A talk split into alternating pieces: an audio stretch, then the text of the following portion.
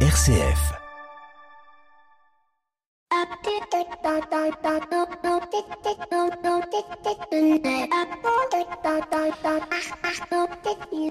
Bonjour à toutes et à tous. Si on demande à ChatGPT de faire le portrait de notre invité, eh bien il vous dira que ce nom, Augustin de Romanet, évoque à s'y méprendre une figure historique du Romain d'antan, alors qu'en réalité c'est une figure emblématique de notre monde financier et aéroportuaire français diplômé de Sciences Po et de l'ENA.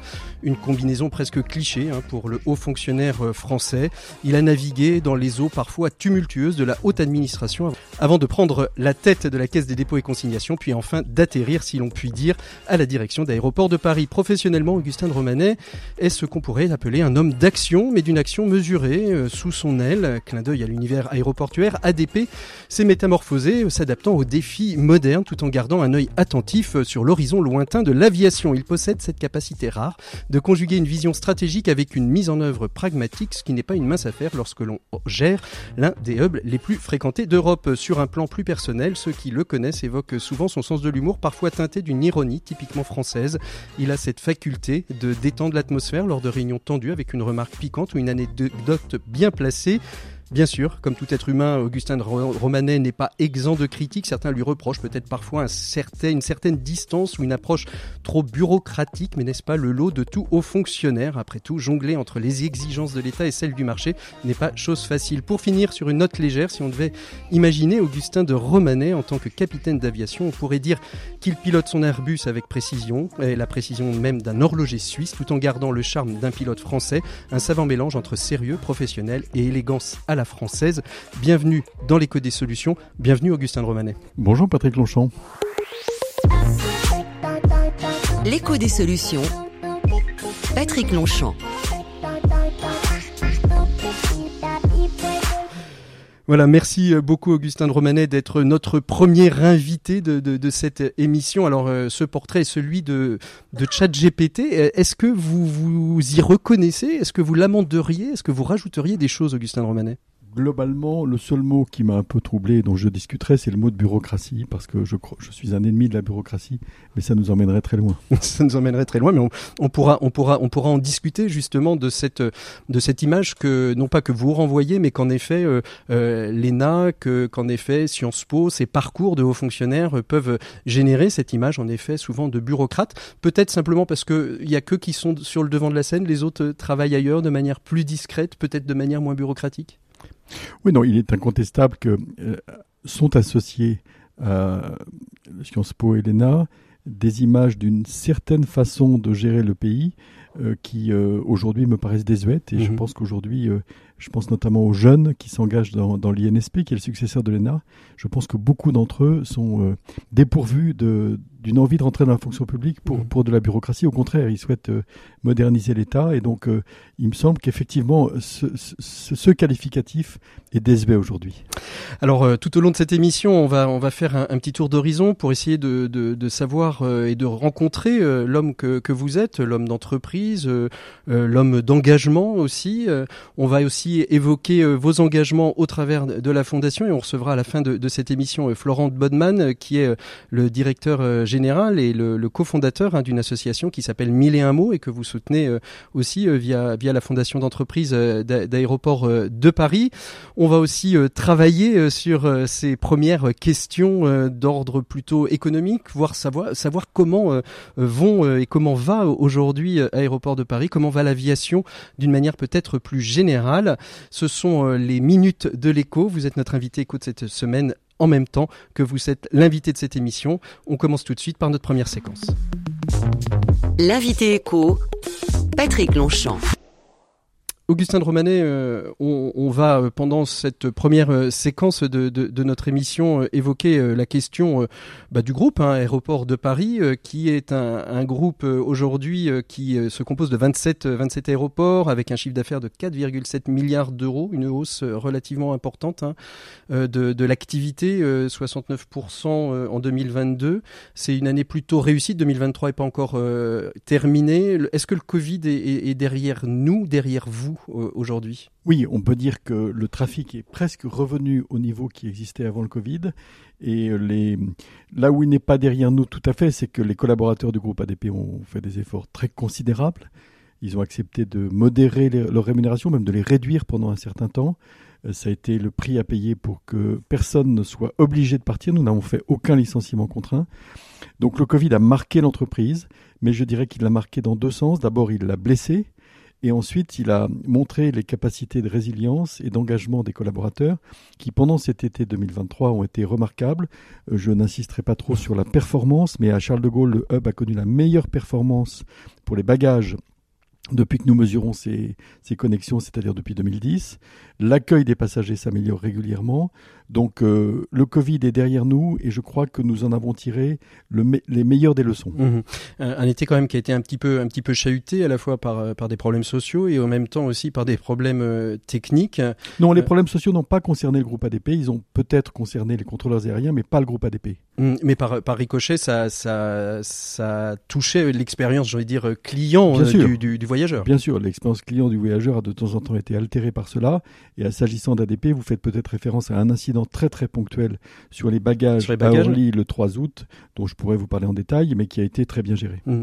Et qui en même temps montre aussi la résilience du groupe, puisque des collaborateurs, si j'ai bien compris, sont venus prêter main forte pour que tout, tout se passe selon le, les meilleurs auspices. Plusieurs dizaines de collaborateurs, y compris des membres du comité exécutif, sont venus sur place pour traiter à la main les bagages, pour que toutes les personnes qui étaient parties en avion sans leurs bagages à raison de cette panne informatique euh, puissent le retrouver très vite. Mhm. Alors justement, la, question euh, du voyage, euh, l'aérien durable est, au cœur. Hein. On, sait bien, on met, on met tout, on met beaucoup de choses en tout cas sur sur sur la place de, de, l'aviation. Après cette période de Covid, est-ce que vous avez le sentiment, vous, en tant que hub d'accueil, que le, le, le, touriste, le, le, voyageur voyage différemment? Est-ce qu'aujourd'hui, il y a des il y a des il y a des, des indices qui disent on voyage différemment?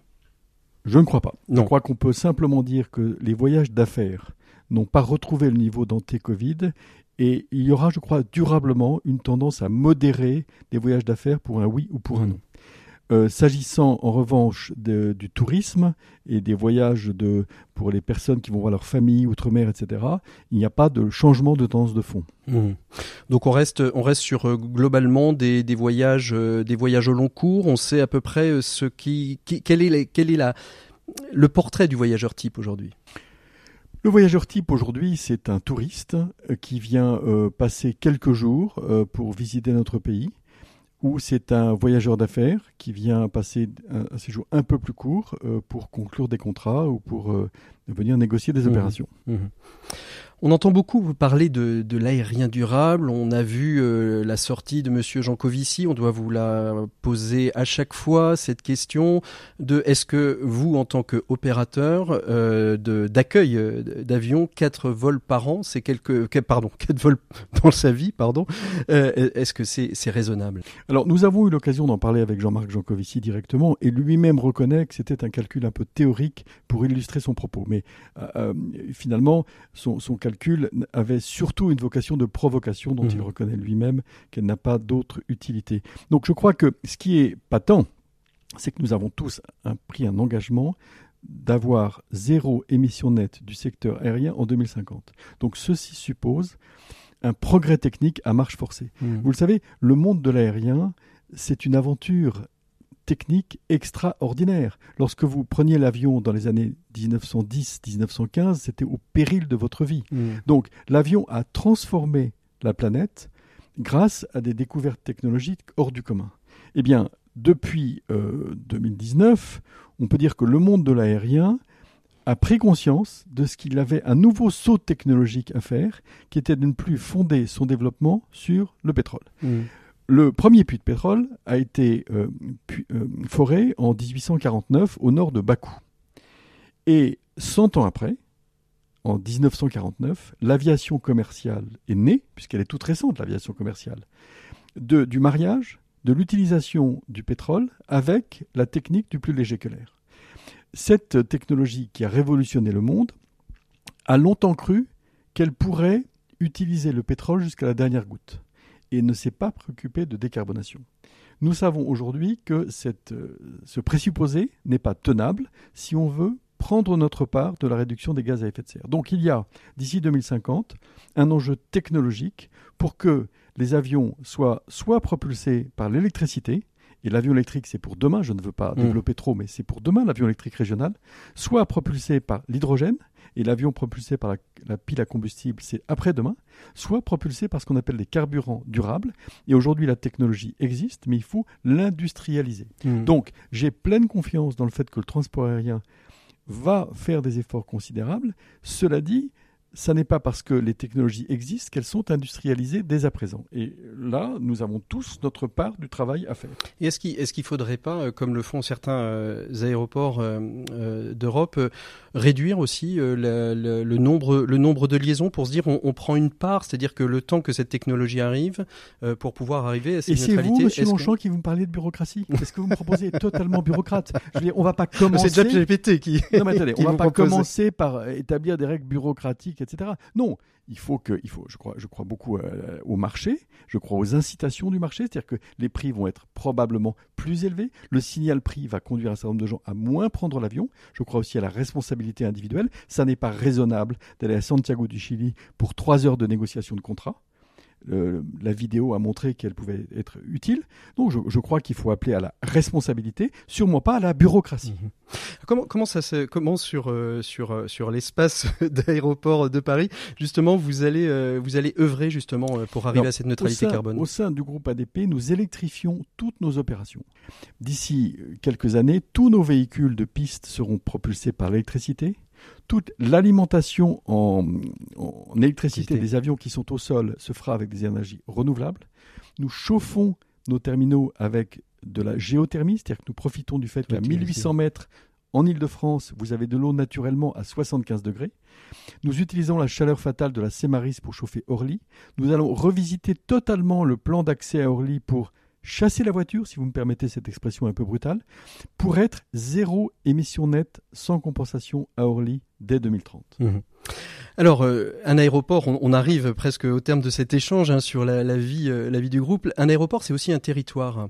Comment euh, s'enracine le groupe ADP dans son territoire pour avoir, on a parlé de la responsabilité environnementale, vous l'avez expliqué avec les, différents éléments que vous allez mettre en place pour arriver à cette neutralité carbone, mais il y a aussi peut-être une responsabilité sociale, ce sera l'objet de la chronique d'ailleurs de, Pierre Collignon d'ici quelques instants. Comment un, un aéroport comme l'aéroport de Paris, à Charles de Gaulle, au Bourget, euh, à Orly, s'enracine dans son territoire pour euh, permettre aussi d'avoir euh, une, aura sur l'ensemble de son territoire, aller chercher aussi et faire qu'il n'y ait pas deux... Alors, le, fait d'avoir déplacé notre siège du boulevard Raspail dans le centre de Paris sur la plateforme de Charles de Gaulle a accru notre conscience de ce que nous devions, au milieu de notre territoire, faciliter les accès pour les passagers, bien sûr, mais aussi pour les salariés, et faciliter l'emploi des salariés à proximité. Orly, c'est important. À Charles de Gaulle, c'est aussi très important parce que vous savez que pour aller, par exemple, de Sarcelles ou de Garges-les-Gonesse à Charles de Gaulle, les transports en commun sont tellement faibles que beaucoup de personnes doivent passer par la gare du Nord. Mhm. Donc, faciliter l'accès à l'emploi, faciliter les formations. Nous venons de mettre en place un site internet qui s'appelle AeroWork, qui rend beaucoup plus fluide la connaissance des métiers. En 70 heures- 72 heures, toute personne qui va sur ce site qui s'appelle aerowork.fr a une réponse, une proposition d'emploi. Euh, tout- tout- toute cette activité pour promouvoir l'emploi de proximité, faciliter les déplacements de proximité. Par exemple, nous subventionnons un service qui permet d'aller chercher les personnes chez elles à 4 heures du matin, lorsqu'elles, par exemple, lorsqu'elles embauchent à 5 heures ou 5 heures et demie. Il n'y a pas forcément de Mhm. transport en commun, donc nous avons un système de transport à la demande que nous, que nous finançons. Donc, c'est toute cette euh, facilitation de l'activité économique des personnes qui habitent à proximité de notre territoire qui, pour nous, est un enjeu, je dirais, capital. Mhm. C'est aussi euh, l'engagement, euh, l'engagement sur un territoire, c'est aussi euh, de, de prendre en compte, la, la ré- par le biais de la, de la, de la fondation aussi, de, sur chacun de vos aéroports, de participer aussi à l'action, à l'action sociale, aux besoins du territoire.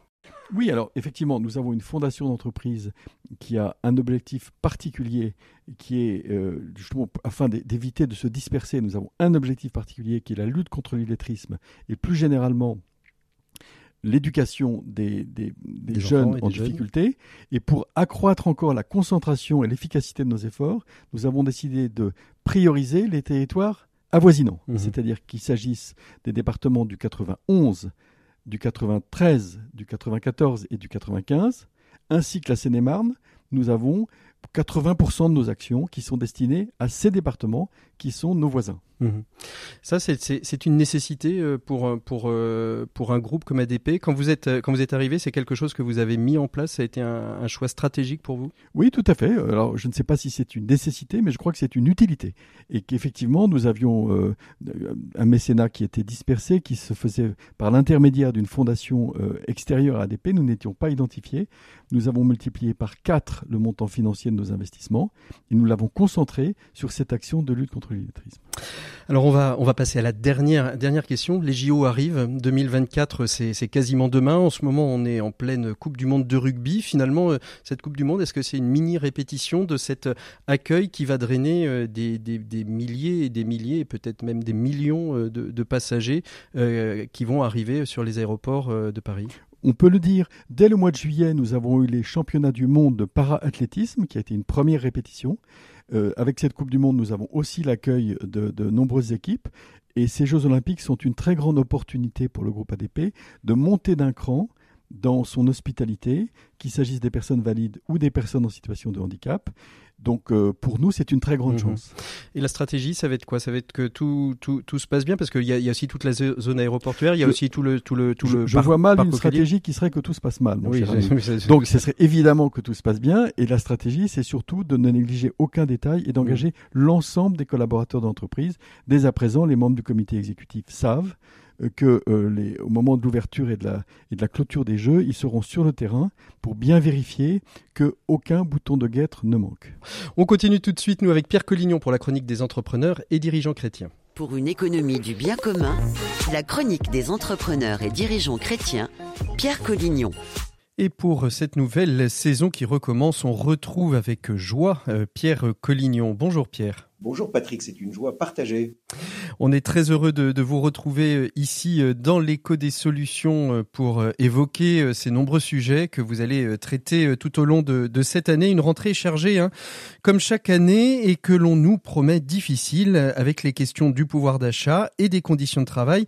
Dans un tel contexte, vous voulez nous parler, Pierre, du dialogue social. Oui, car je, je crois profondément que le dialogue social, même s'il n'a pas toujours bonne presse, est une des clés de la solution à un grand nombre de nos problèmes actuels, à la condition, bien sûr, d'être un vrai dialogue social. On l'a souvent dit à cette antenne, la France paraît bloquée, figée dans une forme d'immobilisme.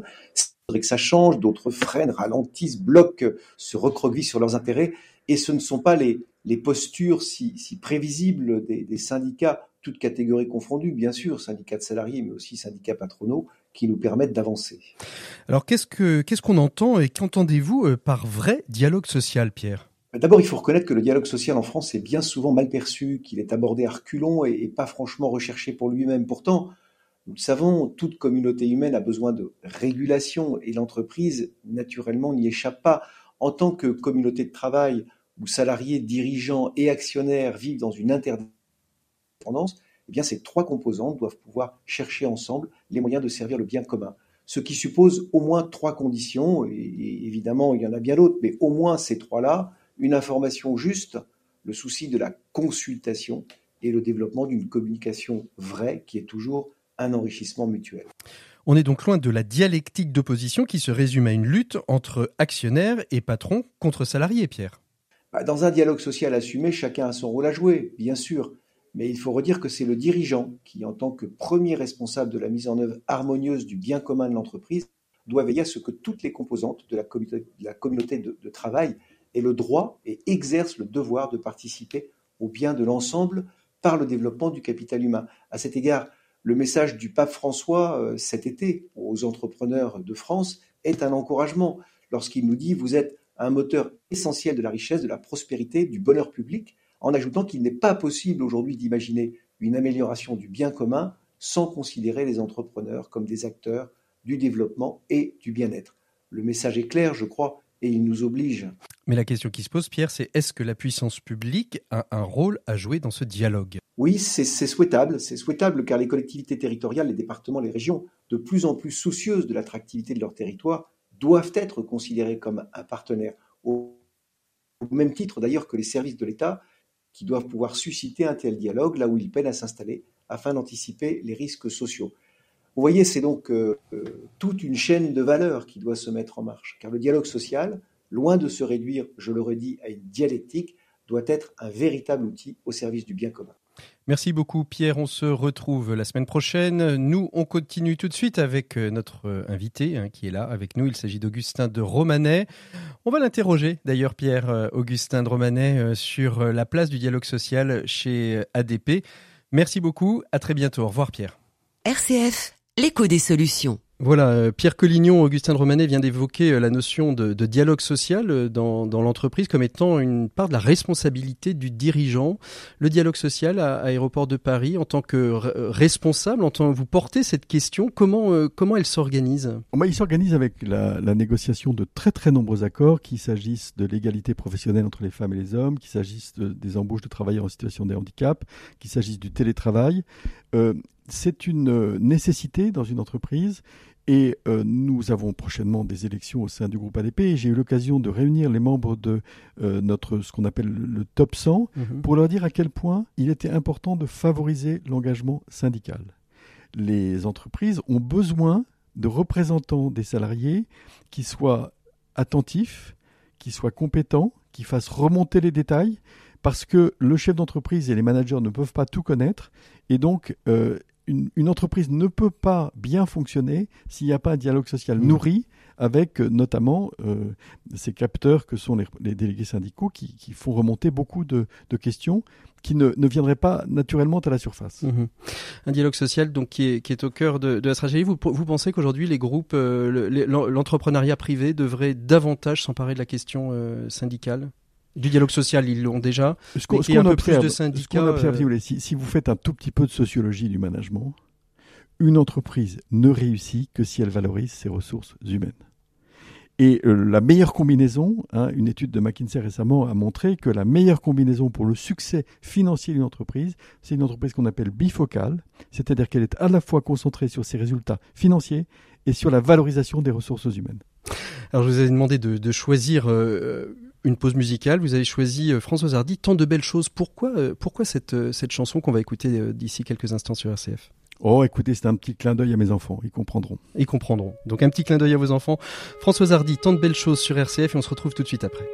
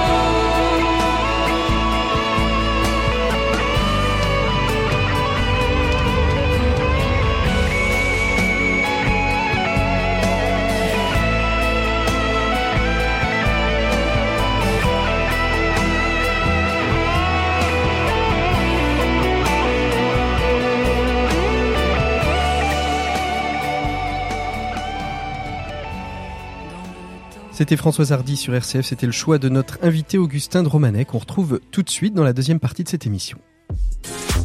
L'écho des solutions. Patrick Longchamp. Voilà, on ouvre la deuxième partie euh, de, de cette émission avec vous, euh, Augustin de Romanet. Merci beaucoup d'être d'ailleurs le, le parrain de cette, euh, de cette première série de, de, de visages d'entrepreneurs. On, on, va, on va essayer de, comprendre. Vous avez aujourd'hui 62 ans. Vous êtes né en région parisienne, à Boulogne-Billancourt. Je ne fais que lire la, la fiche Wikipédia. Donc, je, vous êtes, vous avez fait les classes prépa, Sciences Po, l'ENA. Vous êtes issu d'une famille qui a été anoblie par Louis XIV, 300 ans 300 ans de, de, aujourd'hui euh, euh, se, se, sont succédés. Est-ce que est-ce que c'est dur d'être dans une lignée de, de 300 ans euh, Est-ce que ça pèse sur les décisions, sur les choix, les choix de vie, les choix professionnels ou pas, Augustin de Romanet non, je crois qu'au contraire, c'est une chance d'avoir le recul, euh, de connaître euh, la vie, les hauts et les bas des générations qui vous ont précédé. C'est souvent une leçon d'humilité et de Mmh, courage. mmh. Hubert de, de Boisredon, euh, qu'on avait reçu il y a, il y a quelques temps, qui a sorti ce, ce très bel ouvrage L'esprit souffle, suis-le. Je ne sais pas si vous l'avez lu, Augustin de Romanet, disait que lorsque il disait à ce micro, hein, il disait combien ça avait été compliqué et, et encore, il avait de, de, de choisir d'autres choix, d'autres filières, de partir faire HEC, ne pas faire son service militaire euh, comme le grand-père euh, et, de partir euh, à, l'autre bout du monde pour monter une banque de microcrédit avait été compliqué. Est-ce que vous, dans, vos choix de, de, parcours professionnel, Sciences Po, l'ENA, est-ce que vous, vous, auriez aimé faire d'autres choses que peut-être la culture familiale ne vous a pas permis de faire? Écoutez, sûrement, je pense que l'idée dans une autre vie d'être entrepreneur et de créer son entreprise euh, m'aurait enthousiasmé, mais il se trouve que je suis né dans, un- dans une famille dans laquelle le- l'idée de service public était consubstantielle à, à ma vie quotidienne, c'est-à-dire que chacun de mes deux grands-parents avait été combattant de la guerre de 14, avait eu un rôle actif dans la guerre de 40, chacun de mes deux grands-pères était maire de son village, et l'idée du service était quasiment naturelle. Donc, euh, lorsque euh, j'ai eu l'occasion de réfléchir sur, euh, sur l'entre-deux-guerres et sur finalement un- une certaine désertion Mhm. d'une certaine élite vis-à-vis des affaires publiques, j'ai considéré que, à titre personnel, j'accepterais de mettre les mains dans le cambouis et que me frotter à la chose publique, dans le cadre de la République, était quelque chose qui était utile parce que, euh, au-delà des grands discours, il était nécessaire de s'engager. Et vers quel âge c'était ça? Été très tôt Très très tôt, très Ouais. très tôt, parce que je me souviens avoir écrit euh, au service de documentation de l'École nationale d'administration pour me procurer le programme du concours à l'âge de 12 ans. D'accord, oui. Donc Et à l'âge de c'était- 14 ans, euh, pour mon anniversaire des, des, 14 des 13 ans même d'ailleurs, j'assistais le 2 avril 1973 à l'ouverture de la séance de l'Assemblée nationale par Edgar Faure. Non, c'était le 2 avril 1974, pardon. Et euh, à la sortie de cette séance, vers 21h, euh, dans le métro, le chauffeur nous a annoncé la mort de Georges Pompidou. Donc vous voyez que c'est des souvenirs précis. Mhm. Des, souvenirs très très précis. J'aurais dû commencer par euh, cette question et je l'ai zappée, mais je vous la pose. on est dans votre bureau et merci d'ailleurs de, nous accueillir dans votre bureau. Quelle est la, photo qui n'existe pas que vous auriez aimé avoir encadrée sur votre bureau justement? Alors j'aurais beaucoup aimé avoir une photo avec une arrière-grand-mère, morte en 1964, donc quand j'avais 3 ans, dont le père était né en 1836 et qui était un explorateur extraordinaire, parce que c'était l'un des premiers Français à photographier Damas, Palmyre, Beyrouth. C'était un marin. Et donc l'idée de pouvoir parler à cette arrière-grand-mère qui a connu ce marin qui, en 1860, a connu ses aventures de- de- d'explorateur, euh, l'idée de pouvoir lui parler et, et, by the way, éventuellement d'être pris en photo, euh, m'aurait fait très plaisir. Vous aimiez vous plonger dans ces récits euh, d'aventure, des récits de, oui, d'aventuriers, style Cro-Blanc, style Jules Verne j'aimais beaucoup euh, me pencher dans ce type d'aventure et je crois que l'un des premiers courriers que j'avais adressé à une revue qui s'appelait Tout l'univers, mhm. c'était de savoir s'il existait un club des explorateurs. et alors quelle réponse vous avez-il fait? Eh bien, il avait publié ma question euh, dans son, dans son magazine, ce qui m'avait beaucoup flatté. Et je crois qu'il avait dû m'envoyer à la Société de géographie Boulevard Saint-Germain. Et à l'époque, j'avais une dizaine d'années. Et, vous y étiez allé à, cette... Euh, J'habitais la province. Moi, j'ai été élevé en province jusqu'à l'âge de 18 ans. Et comme vous, vous avez bien voulu dire que j'avais fait les classes préparatoires. Ça n'est pas le cas. Je suis rentré à Sciences Po immédiatement après mon bac. Comme quoi, il y a des, petites choses à, revoir chez ChatGPT, je, je précise. Augustin de, Romanet, on sait que, les, parcours d'études sont des parcours où, il y a des choses qui sont révélées.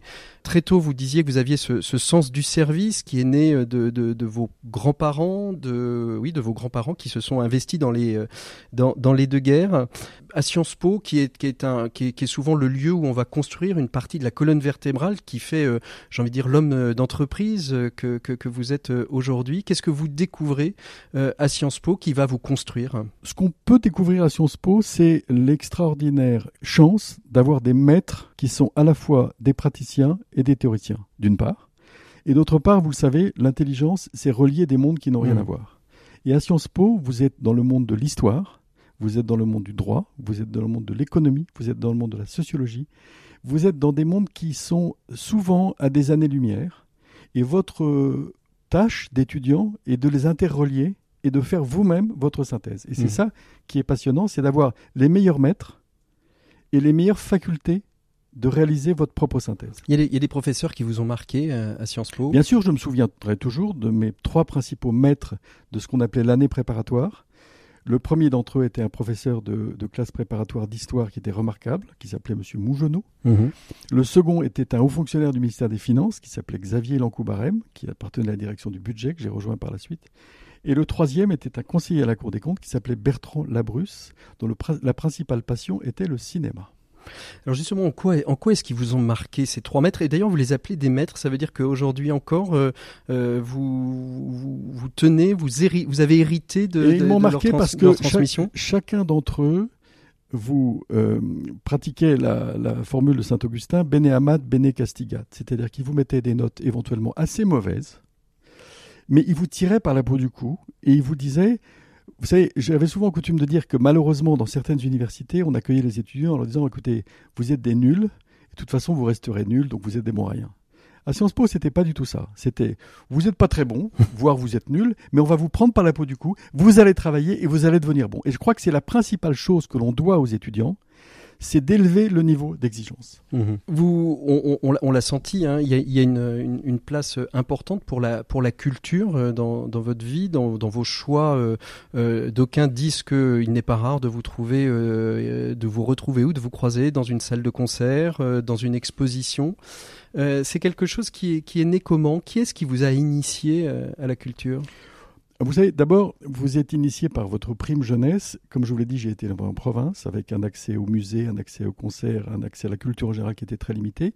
Et donc, moi, ma culture s'est faite par les livres, d'abord et avant tout.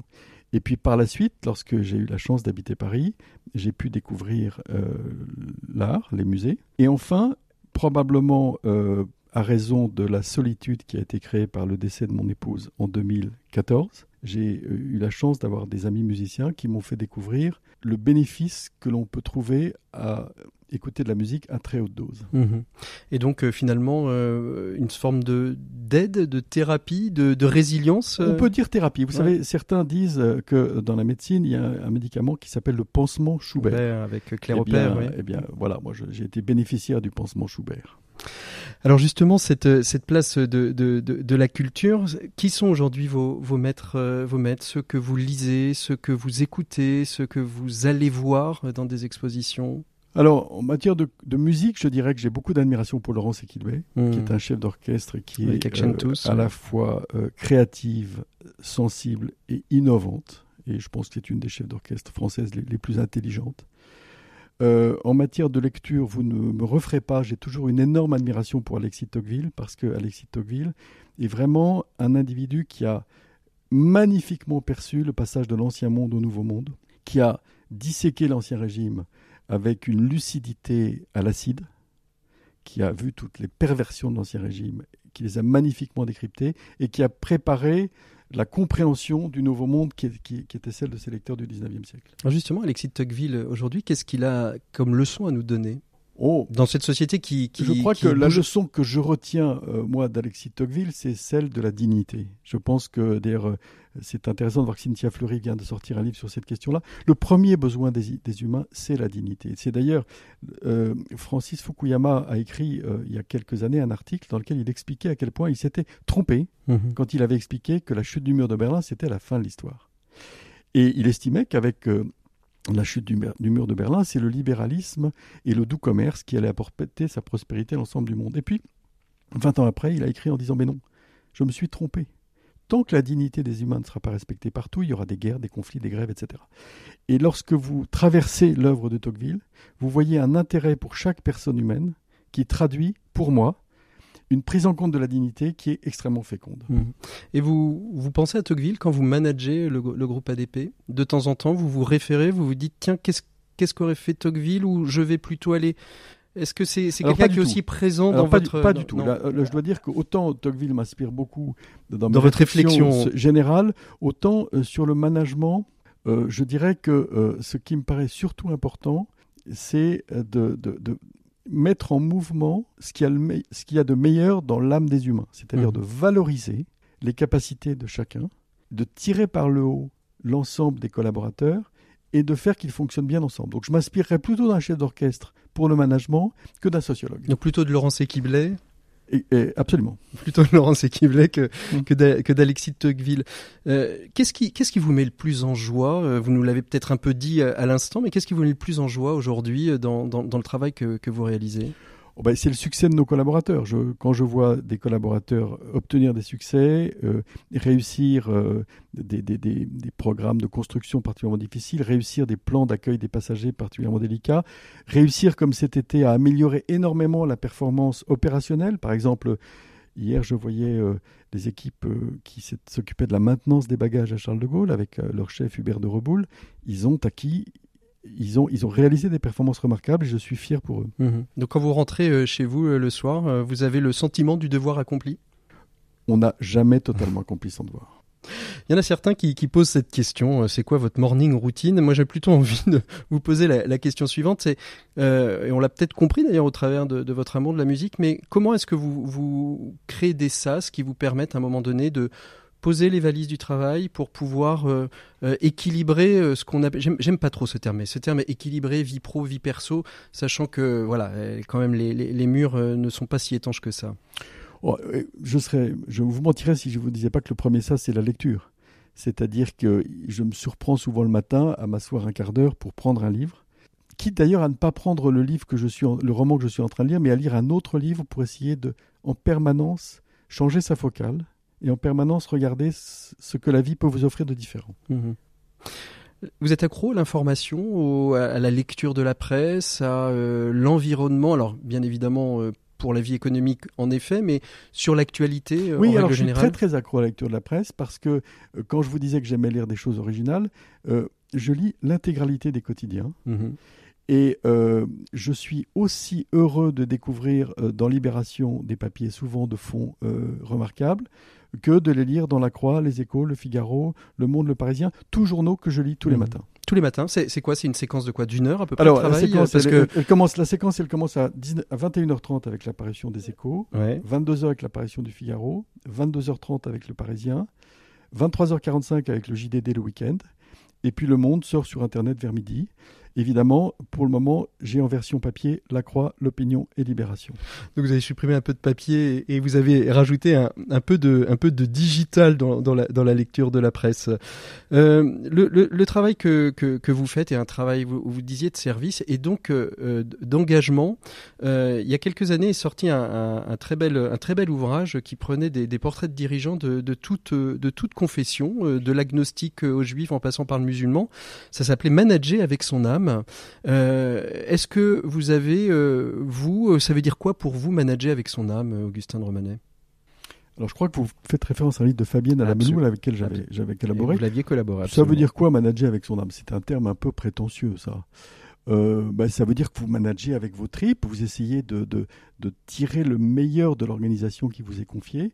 Et pour cela, vous essayez d'utiliser les leviers qui sont les leviers les plus utiles à, votre écosystème. Donc, lorsque vous êtes entrepreneur, vous avez le devoir de bien servir vos actionnaires, donc il faut la performance financière, de bien servir vos clients, et ça, ça suppose aussi de bien servir vos salariés, parce que si vous n'avez pas des salariés heureux, épanouis, intéressés, et valoriser, vous ne servez pas bien vos clients. Et puis aussi, comme vous l'avez dit tout à l'heure, servir vos territoires mmh. alentours. Mmh. Vous avez euh, un frère évêque, un oncle évêque. Euh, quelle, quelle, est la place de la foi euh, chez vous, Augustin de Romanet? On est sur RCF, donc je peux me permettre de vous poser la question. Elle est un questionnement permanent. Et c'est la raison pour laquelle je suis très ami de Blaise Pascal, parce que la question du pari de Pascal est quelque chose qui m'habite très fréquemment. Donc la foi est une question qui est tout sauf évidente mais le, la, culture chrétienne est une richesse dont euh, Pierre Manant a récemment indiqué à quel point elle était euh, importante pour notre société. Et récemment, j'ai eu la chance d'avoir avec François Julien, euh, philosophe exceptionnel, des conversations sur un de ses prochains livres, où il explique à quel point se priver pour une société des ressources du christianisme serait une amputation qui lui serait très dommageable. Est-ce que pour vous, l'entrée dans la foi, puisque vous, vous citiez Blaise Pascal, euh, est-ce que pour vous, l'entrée dans la foi se ferait pas davantage par la philosophie? Euh, Jean-Paul II disait qu'il fallait tenir la foi et la raison, la philosophie d'un côté, la, la théologie de l'autre. Est-ce que pour vous, finalement, votre entrée dans une meilleure compréhension de la foi se ferait pas plutôt par la philosophie? Alors, ça serait bien prétentieux pour moi de vouloir faire des grandes théories sur cette question. Donc, je n'ai pas réfléchi à une réponse intelligente à votre question, donc je ne m'hasarderai pas. Je vous dirais que moi, j'y entre simplement euh, par la vie quotidienne. Mhm. C'est la vie quotidienne qui vous fait entrer. Donc, la vie euh, quotidienne qui vous fait réfléchir à ce qui est important ou pas euh, dans la vie. Et une summa divisio importante pour moi et intéressante, c'est celle de savoir si, oui ou non, les humains ont une âme. Mhm. C'est une question qui est presque aussi importante que celle de la foi religieuse. Oui ce qui nous permet de, rentrer dans, cette question de la, place de l'engagement. Vous l'avez expliqué, hein, vous avez une, fondation euh, d'entreprise hein, du groupe ADP qui lutte contre, euh, on va dire, le, déterminisme social des jeunes, euh, le, décrochage scolaire, la lutte la lutte contre contre l'illettrisme. D'ici quelques instants, on, va on va passer un petit moment avec avec Florent Bonneman, l'association Mille et un mots.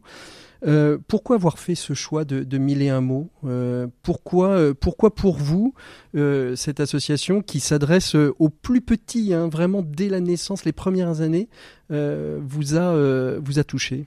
Alors. Pour moi, une de mes devises favorites, c'est la phrase de Virgile dans les Bucoliques qui dit Félix qui potuit res cognoscere causas. Mhm. Heureux celui qui peut connaître la racine des choses. Or, pour moi, quelle est la racine des mots MAUX d'une société, c'est l'incapacité de ces acteurs à vivre en paix. Et je ne crois pas à la capacité des acteurs d'une société de vivre en paix s'ils ne maîtrisent pas le langage qui leur permet d'accéder à la culture. Mmh. Et ce qu'il y a d'extraordinaire dans l'association de Florent Bodman, c'est qu'il a compris que ça se jouait dès l'âge de 6 ou 8 mois. Et cette euh, chance que j'ai eue, pour ma part, d'être éduqué par mes parents, qui me parlaient comme si j'étais un adulte, en faisant rigoler tout leur entourage. Eh bien, je voudrais que tous les enfants du monde puissent l'avoir. Mhm. Et cette perspective de Florent de Bonneman me paraît fondatrice de ce qui est nécessaire pour développer une société. Mhm la Fondation Aéroport de Paris lutte contre l'illettrisme. Pourquoi avoir choisi, puisque c'est vous qui l'avez euh, initié, pourquoi avoir choisi cette cause plutôt qu'une autre? Eh bien, je vous l'ai dit tout, de suite, et j'ai eu l'occasion de découvrir en étant le collaborateur de Jean-Louis Borloo en 2005, lorsque nous avons établi le plan de cohésion sociale, j'ai découvert qu'il y avait 100 000 enfants qui sortaient du primaire en ne maîtrisant pas la lecture.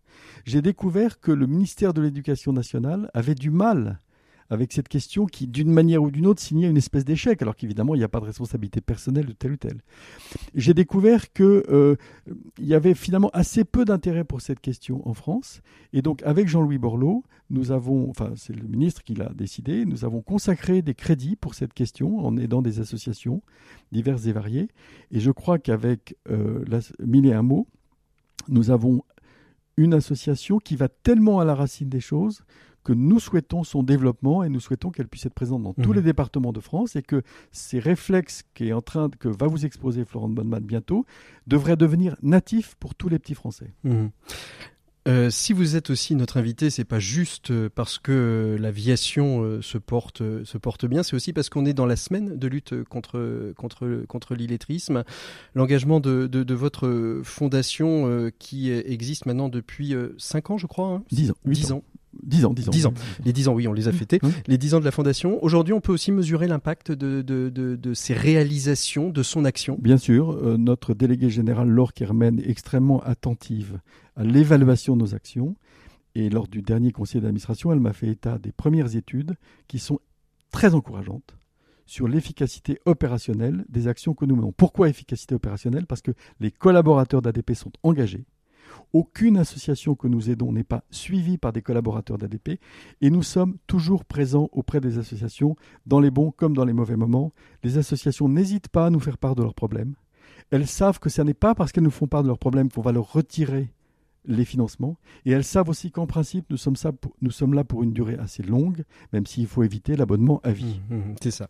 Donc euh, permettre à tous et à, toutes de pouvoir euh, accéder euh, justement à la culture et à la lecture. Augustin de Romanet, on va faire une, micro-pause avant de retrouver Florent de Bonneman pour mille et un mots. Et puis on, vous laissera tout de suite après le, le mot de la fin. 7 minutes pour changer le monde. L'écho des solutions. Voilà, on est avec euh, Florent de Bonneman pour nos 7 minutes pour changer le monde. Florent de Bonneman, mille et un mots, euh, c'est l'association que vous avez cofondée, que vous dirigez euh, aujourd'hui. vous êtes un peu sur, sur les traces d'Augustin de Romanet, parce que vous avez fait aussi l'ENA, vous avez fait aussi la direction du budget. Tout à fait. Et, à un moment, paf, vous partez, vous partez plutôt vers la petite enfance et, et la lutte contre l'illettrisme par le biais de mille mots. Comment s'est passée cette, cette bascule? Pourquoi? Comment, Florent Bonneman hmm. Donc moi, j'ai été rentré à la direction du budget après l'ENA pour travailler sur le financement de budgets sociaux. Euh, parce que c'était des questions qui me tenaient à cœur. Euh, donc je travaillais sur euh, le RSA, le RSA jeune, et aussi le budget pour les sans-abri. Et en fait, une chose qui m'a qui m'a frappé, c'est que j'avais l'impression qu'on essayait de, de, de réparer des mmh. difficultés sociales euh, assez ancrées souvent chez les personnes, euh, avec des, des budgets euh, très importants hein, qui se comptent plutôt en, en dizaines de milliards d'euros. Euh, et en fait, euh, un jour, alors que j'étais au ministère, j'ai découvert une étude scientifique assez incroyable qui a montré que si on éveille le langage des bébés très très tôt, euh, eh bien, ça peut suffire à euh, doubler leur chance ensuite de maîtriser la lecture une fois à l'école, euh, doubler leur chance ensuite d'avoir un diplôme du supérieur, et même doubler leur chance à 30 mmh. ans de d'éviter le, chômage. et il y a plusieurs études comme ça scientifiques impressionnantes. Donc, il y a eu un déclic d'abord intellectuel, vous voyez, mmh. et ensuite qui a été aussi conforté ensuite par des rencontres sur le terrain, puisque je me suis mis à aller visiter des crèches. Parfois, j'allais dans des crèches à 8 heures du matin, euh, avant d'aller à Bercy. Donc, avec euh, mon costume, euh, je, détonnais un peu parfois. Mais, ça. mais je suis devenu très ami avec des puricultrices, des, des, personnes qui travaillent dans les crèches. Et euh, c'est un monde qui m'a frappé aussi par son optimisme. Mhm. Euh, voilà, assez incroyable. alors, comment, comment vous en êtes venu entre euh, la réflexion intellectuelle que, que, vous avez abordée et la création de Mille et un mots? C'est-à-dire comment vous, avez, vous êtes passé de la théorie à la pratique? Hum, hum, hum. Euh, bah, le, la première étape, c'était un truc en effet encore très euh, de techno, c'est que j'ai fait un rapport pour euh, le think tank Terra Nova. Donc ça, ça commençait toujours par des choses hein. intellectuelles. Voilà, tout à fait. mais, mais ensuite, toutes ces rencontres m'ont aussi fait découvrir des projets d'abord dans les crèches mhm. sur l'éveil du langage en, en formant les puricultrices. Euh, donc je me suis d'abord beaucoup impliqué euh, bénévolement là-dessus, à côté de mon travail euh, au ministère. Et ensuite, le lancement de Mille et un mots, c'était en fait un, second déclic qui était, eh bien, donc non seulement la petite enfance c'est capital, mais euh, il faut aussi miser sur les parents. Mhm. Ça, c'était vraiment une deuxième étape clé. Alors, qu'est-ce qu'on fait exactement à mille et un mots Expliquez-nous un petit peu comment, euh, en prenant euh, les enfants au plus bas, au plus jeune âge, pas au plus, au plus bas âge, mais au plus jeune âge, comment vous arrivez justement à insuffler déjà des, des éléments qui vont leur permettre peut-être de ne pas décrocher scolairement? Ça peut paraître Tout complètement euh, euh, fou comme, euh, non, non, et comme démarche. Non seulement ne pas décrocher, mais aussi euh, révéler tout leur potentiel. Parce que c'est vraiment ça notre sujet. Il se passe des choses tellement fondamentales dans ces premières années que c'est pas juste une histoire voilà, de, de, de réussir à l'école, mais aussi de pouvoir choisir sa vie. Alors, donc je vous disais, on mise sur les parents. Je reviens juste rapidement sur le pourquoi de Mhm. ça. Donc, nous, on travaille que avec des bébés qui ont moins de 3 ans, avant l'entrée à l'école. Et euh, avant l'entrée à l'école, finalement, euh, il n'y a pas énormément de, de propositions accessibles à tous les parents pour euh, le- leur bébé. Donc il y a des propositions d'ordre médical, Mhm. euh, ça, ça, c'est très bien. Il y a aussi des crèches, mais qui sont très peu accessibles euh, en, en réalité euh, aux familles euh, les moins aisées, puisqu'il y a, il y a 5% seulement des enfants de familles sous le seuil de pauvreté euh, qui ont une place en crèche. Euh, et, donc nous, notre pari, c'est en fait de s'adresser euh, à ces 90% de parents euh, à- ayant un petit budget qui gardent eux-mêmes leur enfant. Mhm. Donc ça, c'est la première raison. La deuxième, c'est aussi qu'on on croit que le parent, il a un rôle fondamental dans cette histoire parce que euh, c'est lui qui connaît le mieux son enfant. Euh, il a aussi une motivation très profonde euh, pour l'avenir de son enfant, son, son éveil. Et puis, il va être là aussi dans la durée. Et donc, qu'est-ce qu'on fait concrètement? Eh bien, on travaille d'abord avec des, des pédiatres. Euh, de, de centres de santé euh, publics qui s'appellent euh, la protection maternelle et infantile, les PMI. Euh, et donc, ils proposent à des parents euh, de euh, participer à, à notre programme. Et euh, une fois que le parent est d'accord, est inscrit, Mhm. à ce moment-là, on envoie un livre par la poste pour, euh, pour le bébé. Euh, donc, par exemple, euh, euh, si on parle d'un bébé de 6 mois, ça peut être un livre en plastique Mhm. pour le bain, Mhm. euh, ou bien un livre musical qui va faire des chansons. Donc, ce qui veut dire, ça veut dire quoi? Ça veut dire que l'enfant, dès, le, dès, dès la petite enfance, va, à défaut de savoir lire, avoir l'objet livre entre les mains. Tout à fait. Et l'objet livre, c'est euh, une, une occasion de, pour le parent de parler avec lui. C'est ça Mhm. aussi qui est Mhm. fondamental. Parce que euh, euh, donc on va, on va proposer aux parents euh, des idées sur euh, comment regarder le livre avec l'enfant. Euh, donc euh, par exemple. Euh, euh, eh bien, si c'est un livre qui va parler des animaux, euh, euh, on peut euh, imiter euh, le bruit les- des animaux. voilà.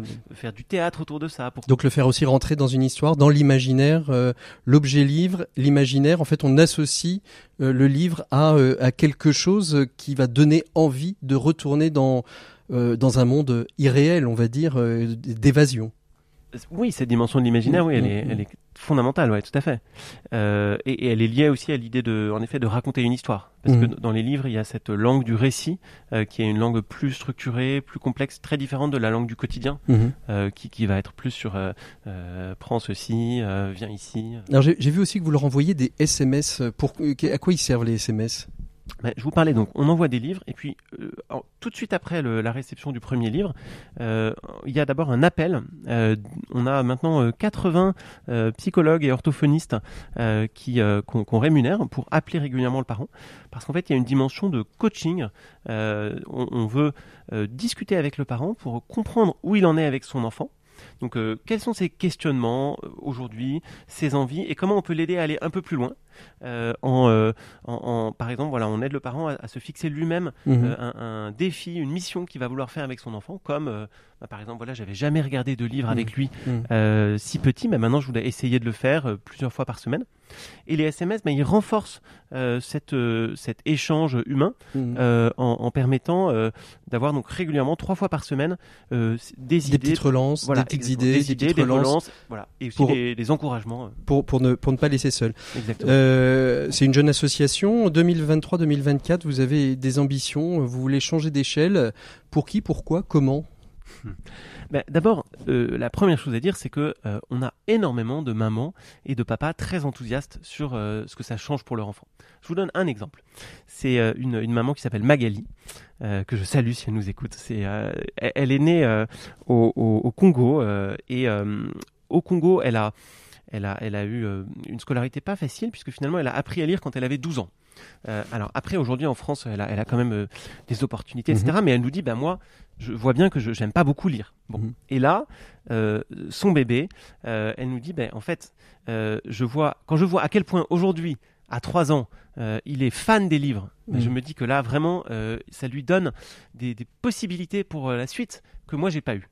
Donc, on a des témoignages comme ça, très marquants. D'ailleurs, Magali, euh, elle, elle est tellement fan de Milamo que maintenant, elle nous accompagne quand on va voir des nouvelles fondations. Mhm. Donc, euh, ça, c'est très fort. Et euh, donc, voilà, on a beaucoup de témoignages comme ça. Et du coup, on se dit qu'on veut déployer à grande échelle ce programme, comme le disait Augustin de Romanet. Et et- et c'est possible parce que c'est essentiellement à distance ce qu'on Mhm. fait. Donc, c'est techniquement. C'est techniquement c'est faisable. Voilà. Mhm. Et, et donc, euh, on, on est engagé dans une phase de, oui, de, de changement d'échelle assez forte, Mhm. puisque euh, l'année dernière, on avait 4000 bébés participants, Mhm. et euh, cette année, on est en train de passer à 10 000. Euh, donc fi- finalement, on fait fois, plus que x2 cette année, et on veut continuer sur ce rythme les prochaines années en, en atteignant euh, 100 000 euh, bébés en 2026.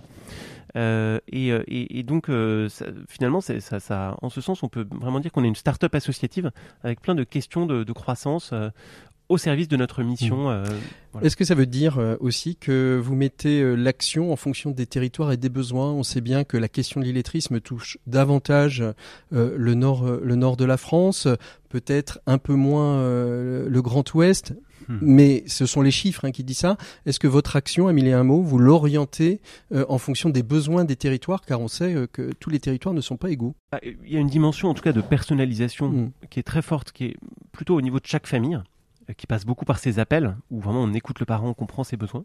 Donc oui, on essaie de s'adapter énormément à, à chaque parent. Après, ce qu'on peut dire, c'est que nous, on est principalement euh, aujourd'hui dans des hum, territoires euh, euh, urbains. euh, en Ile-de-France, mais aussi dans des territoires plus périphériques. Mhm. Et, et on a une stratégie de, de, de, de- de densification, comme on dit, c'est-à-dire qu'on essaye d'avoir d'atteindre une masse critique très forte dans les territoires où on est. Donc je vous donne un exemple.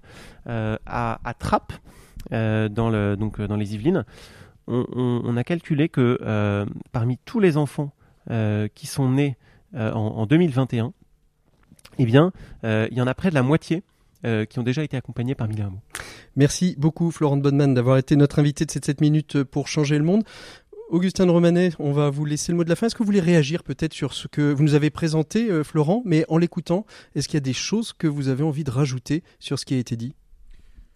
Non, la seule chose que je veux. euh, euh, Donc, acte 1, je n'ai rien à rajouter, il a parfaitement parlé. Acte 2, qu'est-ce que ça m'inspire? Ça m'inspire que si ça pouvait réussir en France, il faudrait l'exporter dans d'autres pays. Ça, parce qu'en réalité, ça correspond à un besoin premier de l'être Mm. humain que d'avoir accès au langage et à la lecture. Merci beaucoup, euh, Augustin de Romanet, d'avoir été notre premier invité. Euh, vous avez essuyé les plâtres. On va écouter, on va faire de la résilience, on va euh, s'améliorer pour les prochains. En tout cas, j'espère que vous avez passé un beau moment. Nous, en tout cas, on a passé un bon moment avec vous. On a été heureux de vous découvrir un petit peu plus. Vous pouvez bien évidemment retrouver cette émission sur rcf.fr, sur les plateformes de podcast. Je vous souhaite une bonne écoute du prochain programme à venir sur votre antenne. Et puis nous, on se retrouve très prochainement, la semaine prochaine d'ailleurs, pour une nouvelle émission. À très bientôt. Au revoir.